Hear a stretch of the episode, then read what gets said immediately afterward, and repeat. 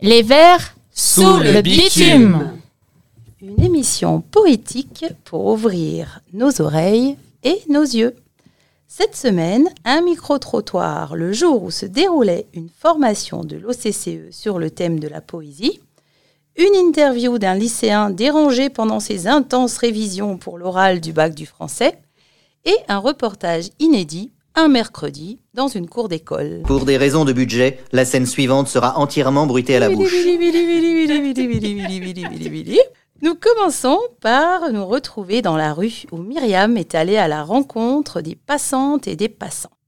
Pour vous, la poésie, ça rime à quoi La poésie, euh, un pas de côté, le monde euh, vu différemment et l'autorisation à voir le monde différemment.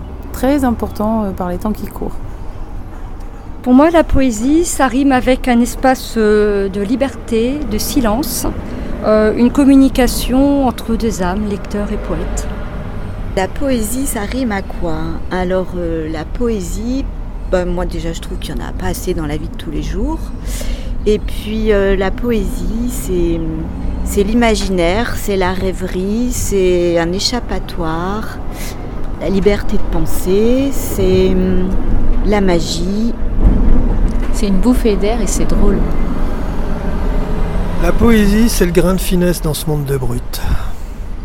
Euh, la poésie, c'est un, un art euh, qui permet de, de s'exprimer, de se découvrir. Que de perspectives. Liberté, imaginaire, silence, pas de côté. La poésie. Un vrai langage auquel on a tordu le cou. Ça donne comme une envie de se replonger dans des recueils, les contemplations, les fleurs du mal, paroles, alcool. Je suis la petite virgule. Il s'appelle Manolo, il a laissé son sport favori et ses amis pour se consacrer aux révisions de l'oral du bac de français qui approche à grands pas. Nous le dérangeons quelques instants pour une interview en direct. Et bonjour Manolo. Bonjour. Alors, euh, tu prépares l'oral du bac de français C'est ça, je passe l'oral le 29. Et euh, on aurait aimé savoir quelle œuvre tu avais choisi pour ton entretien. Alors, euh, pour l'entretien du bac, c'est la deuxième partie de l'oral, j'ai choisi l'entretien Parole de Jacques Prévert. c'est un recueil de, poésie. Alors, est-ce que tu peux nous dire qui est Jacques Prévert? Alors, Jacques Prévert, c'est un poème du XXe siècle euh, qui se fait beaucoup connaître par euh, la simplicité de ses euh, poèmes que tout le monde peut comprendre. alors, est-ce que tu peux expliquer pourquoi il a appelé son recueil Parole? Alors, il a appelé son recueil Parole parce que il écrit justement ce recueil dans une situation de l'entre-deux-guerres, donc entre la Première Guerre mondiale et la Deuxième Guerre mondiale. Donc forcément, c'est un contexte un peu social difficile. Il y a des tensions, tout le monde est terrorisé par justement euh, cette terreur de la Première Guerre mondiale. Et euh, donc dans ce recueil, euh, Jacques Prévert dénonce beaucoup la guerre et il a appelé justement ce recueil Parole pour faire un peu comme la parole du peuple qui se bat justement et qui veut éviter cette deuxième guerre. Et alors moi, il y a une très belle chanson écrite par Jacques Prévert, Barbara, qui se passe sur les quais de Brest et est-ce qu'on a la musique?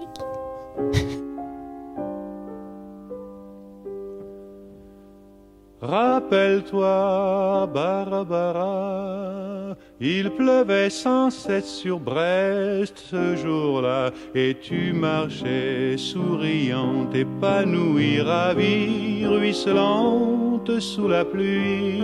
Alors, euh, Manolo, quel est ton poème préféré et qu'est-ce qui t'a plu dans ce poème? Alors, euh, bah, il y a un, poème que je trouve assez rigolo, parce que justement, il fait que deux vers. Deux vers, pardon. Euh, donc, ce poème, il s'appelle Les Paris Stupides. Donc, euh, je vais vous faire la lecture de ces deux vers. Les Paris Stupides. Un certain Blaise Pascal, etc., etc. Effectivement, c'est court. Mais il y a aussi sûrement un poème qui vous parlera un peu plus, qui s'appelle Le Cancre. Euh, dont on a beaucoup, enfin beaucoup euh, d'écoliers euh, l'ont vu. Et donc, euh, je vais procéder euh, à la lecture des, des six premiers vers. Il dit non avec la tête, il dit oui avec le cœur. Il dit oui à ceux qu'il aime, il dit non au professeur. Il est debout, on le questionne. Merci Manolo. Mais de rien, le plaisir est partagé. Bonne révision, Manolo, et plein de bonnes choses à Jacques et à toi pour ton oral. Je suis la petite virgule. Et pour clore cette émission, nous vous proposons une visite poétique inédite un mercredi dans une cour d'école. Reportage réalisé par Emeline et Isabelle à l'école Brassens de Cray. Il pleut. Des flaques luisent sur le bitume et le toboggan. Les cercles verts, orange, rouge et bleu luisent sur le gravier. Pas de cris d'enfants, mais des chants d'oiseaux entrecoupés par le bruit sourd des moteurs.